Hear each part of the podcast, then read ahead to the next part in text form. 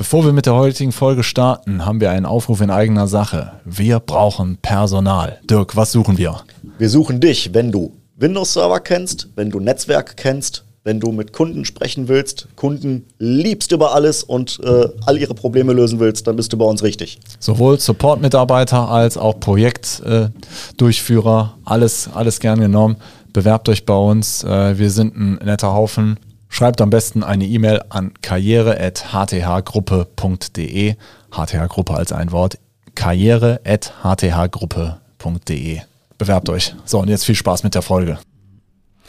Wir sprechen heute über E-Mail-Datenbestände. Wie kriege ich die organisiert? Äh, wie kriege ich da drin ordentlich was gesucht? Das ist spannend. Guckt es euch an.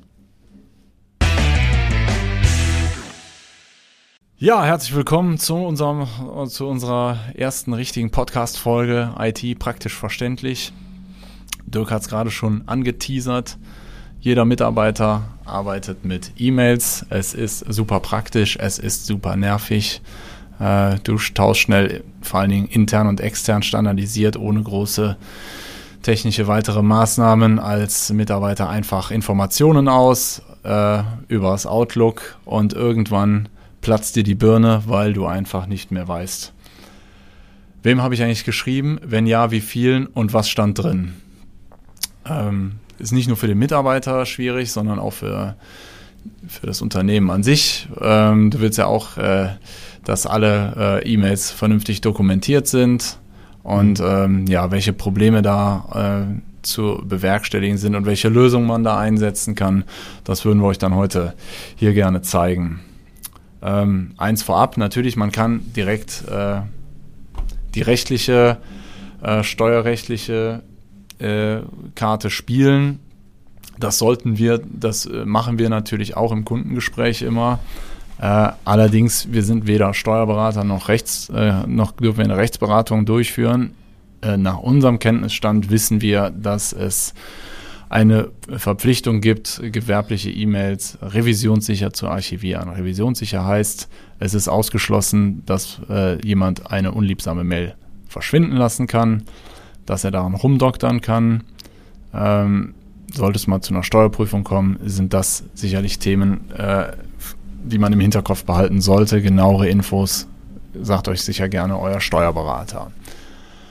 Ja, aber äh, um mal von dieser Verpflichtung wegzukommen, hat so eine E-Mail-Archivierung ja auch immer ein, äh, hat die E-Mail-Archivierung, die wir zu diesem Zweck einsetzen, ja auch immer einen ganz klaren praktischen Nutzen. Und ähm, ja, welcher Nutzen das jetzt so ist, äh, das würden wir heute gerne besprechen. Dirk ist wieder bei mir und mhm. kann uns in die Untiefen der, der Technik einführen. Ja, Dirk, was, was sagst du denn so einem IT-Verantwortlichen im Unternehmen immer? Warum braucht er, äh, wo, wo hat er da einen Bedarf, den er vielleicht noch gar nicht sieht? Ja, in der Regel sind es eigentlich immer die gleichen Themen. Die Leute haben äh, relativ volle Postfächer, haben dann die E-Mails von den letzten äh, fünf Jahren, zehn Jahren, äh, im Prinzip von ihrer gesamtlichen beruflichen Laufbahn sind die E-Mails noch im, im äh, Outlook drin oder im Mailprogramm drin. Und äh, das äh, sorgt dann in der Regel dafür, dass die Leute da ja sich beschweren, das Outlook wäre so langsam oder ne, wenn man da jetzt sich durchklickert und man hat dann in seinem Posteingang äh, 25.000 Elemente drin, dann brauchen die Programme ähm, auch mit einem leistungsfähigen Rechner immer ein bisschen Zeit, bis das alles dargestellt und aufgebaut ist. Und ähm, da kann man immer ganz gut ansetzen und sagen, äh, wenn man das ein bisschen entschlackt und das aus dem Programm, wo ich täglich mitarbeite, so ein bisschen rausziehe, ohne aber die Daten jetzt direkt löschen zu müssen, ähm, dann ist das auf jeden Fall ein Vorteil. Und äh, als nächstes Argument kann man dann immer noch wunderbar reinbringen, ja, äh, in dem Archiv kann ich aber zum Teil auch deutlich besser suchen, als mir die Suchfunktion von jetzt zum Beispiel Outlook das äh, bietet. Also jetzt mal so verglichen mit einem Haushalt. Die Tagespost von äh, letztem Jahr lässt man ja auch nicht mehr auf der Ablage neben dem Esstisch rumfliegen, sondern die wird irgendwann abgeheftet, wandert in den Keller. Und wenn man sie sucht, weiß man hoffentlich, wo sie ist. Aber wenn der Fall erledigt ist, dann hat die da genau. eigentlich nichts mehr, um, um, oder auf dem Schreibtisch von mir aus auch nichts ja. mehr zu suchen. Genau, also wir haben sehr gute Erfahrungen damit gemacht, wenn jetzt zum Beispiel äh, Zeiträume definiert werden. Was brauche ich denn jetzt wirklich zum täglichen Arbeiten noch direkt in meinem Outlook an E-Mails? Ähm, in der Regel sagt man, okay, alles was älter ist als ein Jahr, brauche ich in meinem Outlook nicht mehr. Manche gehen auch hin und sagen, sechs Monate oder drei Monate reichen mir. Umso kompakter wird natürlich das Postfach. Ähm, das äh, macht die Handhabung viel, viel einfacher, egal ob es auf dem, auf dem PC ist, egal ob es auf dem mobilen Endgerät ist. Ich habe halt nicht mehr so diese Masse an, an äh, Informationen da, die ich ja gar nicht brauche, die ich gar nicht benötige. Und äh, wenn ich dann wirklich einmal etwas äh, suche, dann habe ich über diese Archivierung in der Regel nochmal einen stärkeren Algorithmus und kann dann wirklich sehr, sehr gezielt mit verschiedensten ähm, Parametern suchen. also sprich, wie der Bibliothekar, der genau. einfach äh, einen Bombenüberblick über, sein, über seinen Bestand hat, äh, ist das Programm halt einfach auch besser als, sagen wir mal, so eine E-Mail-Halde, wie sein Outlook eigentlich ist. Genau, weil in Outlook gebe ich in der Regel einen Suchbegriff oben ein und dann sucht er danach. Da kriegt man dann meistens nicht sehr zufriedenstellende Ergebnisse zurück. Mhm. Und in der E-Mail-Archivierung kann ich es halt ein bisschen genauer einstellen. Kann ich sagen, okay, ich weiß ungefähr von, ich weiß von wem die Mail kam, also habe ich eine Absenderadresse. Ich kann ungefähr sagen, wann das war, kann dann vielleicht sagen, ich möchte jetzt nur von 2018 die Mails mal durchsuchen und kann dann noch einen, Suchbegriff eingeben, der dann nicht nur über den Betrefftext oder über den E-Mail-Text geht, sondern der Suchbegriff würde dann auch noch eventuell Dateianhänge, also wenn jetzt ein PDF-Dokument oder eine Word-Datei oder sowas mit dran hängt, dann würde das mit durchsucht werden. Also ich habe dann viel, viel bessere ähm, Trefferquoten. Okay. Heißt also, letztlich der Nutzen für jeden einzelnen Mitarbeiter ist, dass er äh, weniger Zeit damit verbringt, genau. alte Sachen aufzufinden und deiner Erfahrung nach, also meiner Erfahrung ist es auch, ähm, die Suchergebnisse sind äh, besser und ähm, zielgerichteter. Ja, ich meine, im, im Outlook habe ich ja tatsächlich nur dieses eine Suchfeld und äh, muss dann mich halt darauf verlassen, im schlimmsten Fall, dass Outlook äh, den Mailbestand von genau. den letzten fünf Jahren durchwühlt. Ja. Ja, genau. Okay. Ja, bei den Mitarbeitern, die das äh, ähm, schon jetzt einsetzen und äh, bei den Kunden, die das einsetzen, hat sich halt auch gezeigt, dass die gar nicht mehr großartig die Outlook-Suche nutzen, sondern wenn die E-Mail suchen, die gehen ins Archiv, dafür werden sie viel schneller und viel effizienter fündig. Okay.